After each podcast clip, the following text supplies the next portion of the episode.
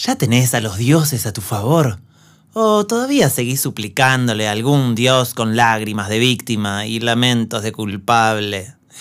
Hola magos, hechiceras, mi nombre es Juan Pasaciaín, les doy la bienvenida a un nuevo episodio de mi podcast Conjuros para magos y hechiceras. En el episodio de hoy quiero contarte un cuento de mi libro La hechicera que no sabía hacer magia, el hombre que no sabía hablar con los dioses. Ahí va. Julián hace horas que llora por su hijo en el templo de Dios. Le duelen los ojos, se le parte en dos el alma y tiene la esperanza clavada en Cristo, igual que él, sus manos a la cruz. Le duelen las espinas en la cabeza, la sangre en el pecho, está desnutrido, se le ven las costillas y Julián siente ese mismo dolor en sus costillas y como lo enseñó su padre, le llora con lamentos de víctima a su Dios. Mientras más sufras, más te va a escuchar el Señor. Le había enseñado su papá cuando era chico y Julián ya está cansado de llorar arrodillado en los listones de madera de la iglesia y nada, nada, nada. Su mujer que ya se fue, su hijo que está en coma en el hospital y él no sabe cómo más implorarle a ese Dios que parece ignorarlo y no darle ninguna respuesta. Sale de la iglesia con los vitros coloridos a sus espaldas y se refugia en el bar de la esquina. Levanta con debilidad un brazo y, refugia su dolor en un café con leche y dos medialunas dulces. Ay, ¿por qué no me escuchás, Dios? ¿Cuánto más tengo que esperar? Con el tiempo se dio cuenta de que sus lamentos no servían para nada y de pronto entre los mozos y las personas que entran y salen del bar, ahí la ve, enfrascada en un cuaderno, tomando notas a gran velocidad con una virome azul, sus rulos, sus lentes, dos copas de vino sin beber. y se acuerda de sus años de universidad, se acerca y le pregunta, ¿estás con alguien? Julián, tanto tiempo, vení, sentate. ¿En qué andas? Ah, estoy escribiendo un, un cuento para mi nuevo libro sobre los dioses. Ah, Julián observó dibujos, borradores en la mesa, reconoció a todos los dioses, los recordaba de su tiempo de la universidad, pero la verdad que no creía en ninguno. Dionisio, Soyosi, Eshu, Oshum, y le pidió de leer uno de sus borradores. Ella esperó con ansiedad de estudiante las palabras de su viejo colega. ¿Vos hablas con estos dioses, Patricia? Y sí, nos enseñaron tantos, eh, tantos detalles de estos dioses y, eh, nunca se me había ocurrido que se podía hablar con ellos y hasta pedirle un favor. Mm, es verdad, yo pensé que estaban todos muertos ya. Son dioses, Julián, no pueden morir. Salen a, afuera a fumar un cigarrillo y se pierde Julián entre el humo de su cigarro y las cruces de la ambulancia y del hospital donde está internado su hijo en coma. Le cuenta los detalles a Patricia y ella inmediatamente pide la cuenta y Julián recuerda las dos copas y le dice, no, no estabas con alguien, Patricia, sí, pero, pero no es ningún mortal. ¿Estás tomando con un dios? Julián miró alrededor del bar y sintió que estaban los dioses deambulando entre los mozos y los comensales. ¿Con qué dios estás tomando un vino, Patricia? Adivina. Eh, no sé, Dionisio, eh, Odín, Odín, pero no se lo digas a nadie. Ya tengo bastante con los mozos que cuando pido dos copas piensan que estoy loca o que les estoy tirando onda y se me sientan, los tengo que echar. Pero vamos, vamos al hospital. Y cruzan al hospital, entran a la sala donde está Lauti, con su brazo conectado a una manguera, un respirador que lo mantiene vivo sus latidos débiles en una máquina. Toc, toc, toc, toc. Patricia apaga la luz pidiendo permiso y enciende una vela violeta y comienzan su tarea de dibujar dioses en papeles que pegan en las paredes. Y...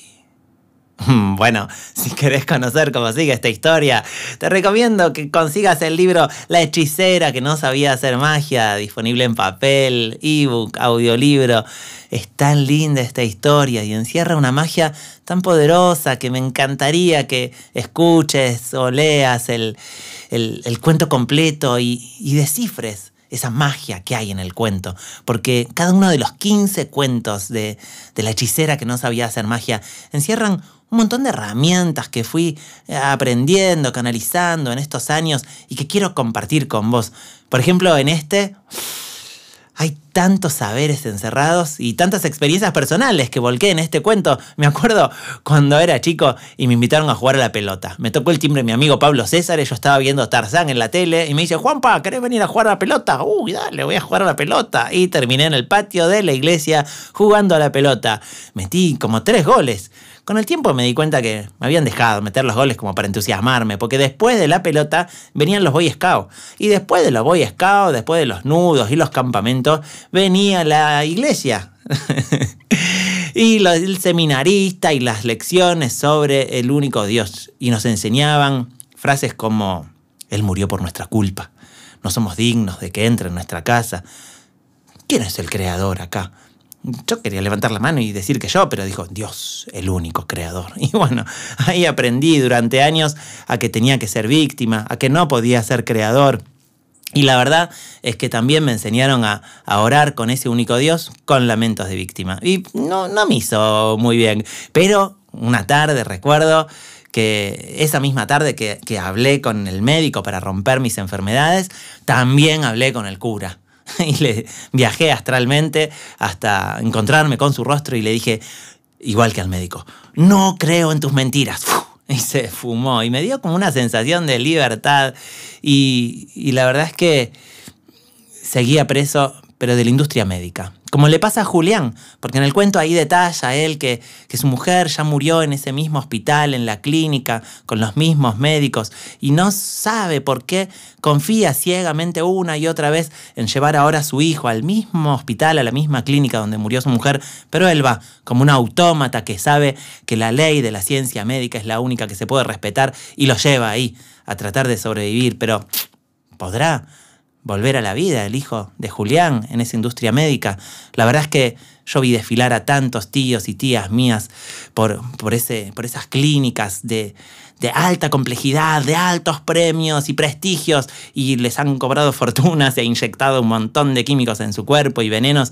Y la verdad es que recordando los lamentos de una de mis tías, no, no elijo confiar en, en esa industria médica. Porque hay una diferencia entre los médicos, los sanadores, y, cuando los grandes hospitales y las grandes clínicas y las grandes farmacéuticas empiezan a estar manejadas por el, por el dinero o por el, espíritu empresario médico que no respeta el espíritu del dinero, sino que lo, distorsiona para, para, para generar grandes caudales de dinero y, víctimas esclavos de ese sistema. Al menos eso fui experimentando yo. Y otra cosa que le pasa a Julián es esto de la universidad, que él estudió letras con Patricia y le enseñaron tantos dioses. Y yo me acuerdo cuando en la universidad, en, la materia de letras, en la Universidad de Letras, me enseñaban eh, sobre los dioses y yo apasionado me leí la Odisea y me acuerdo Odiseo haciendo libaciones a los dioses, ofrendando vino a la tierra para los dioses.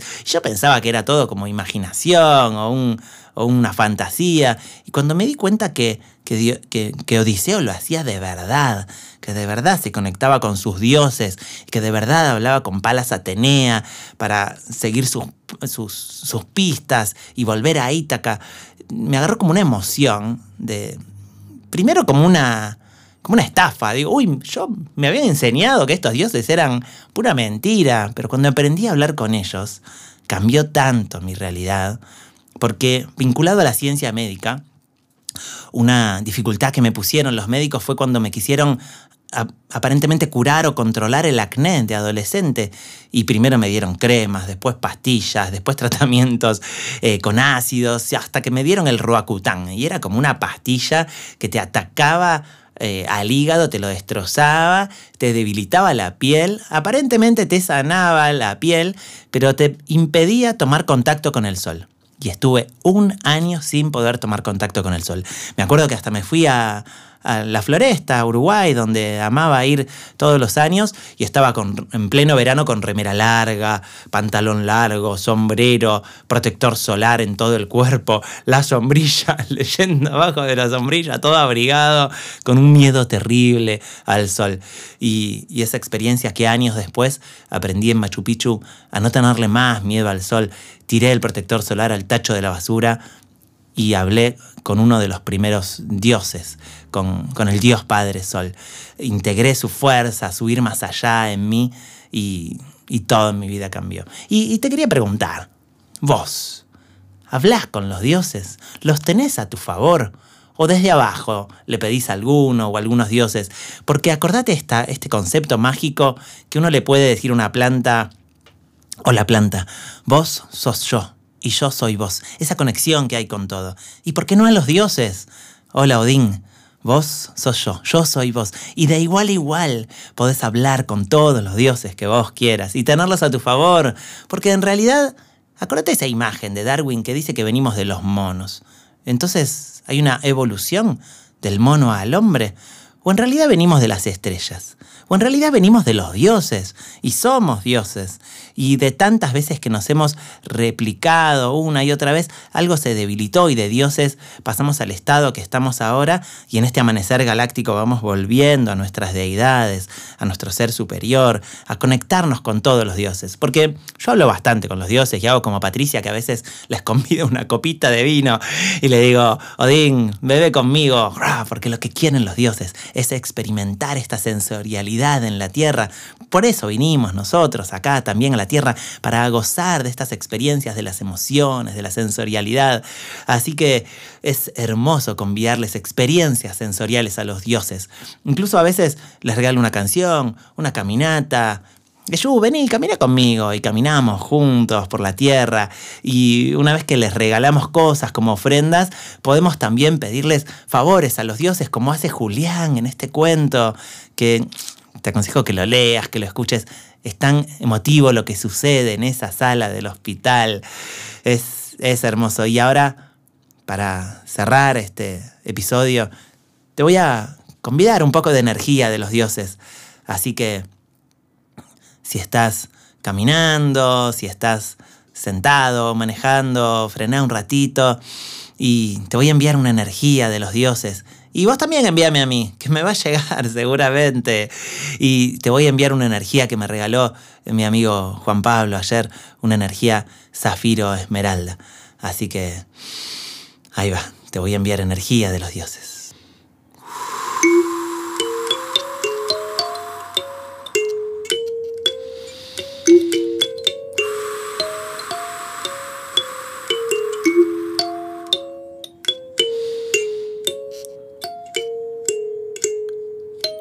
Conectate con tu respiración.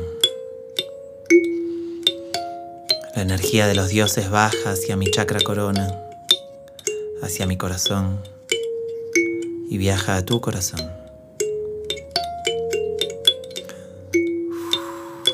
Se expande la energía zafiro esmeralda por todo tu cuerpo.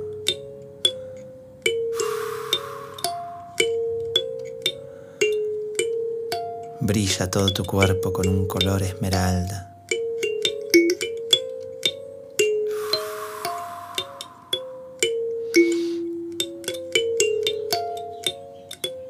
Expandís la energía de vuelta hacia afuera, hacia mí si querés. Y la recibo con mi corazón. La expandís hacia todos tus seres queridos. Hacia la tierra, hacia el cosmos, hacia los dioses.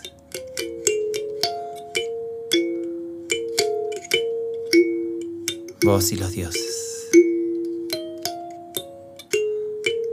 Los dioses y vos.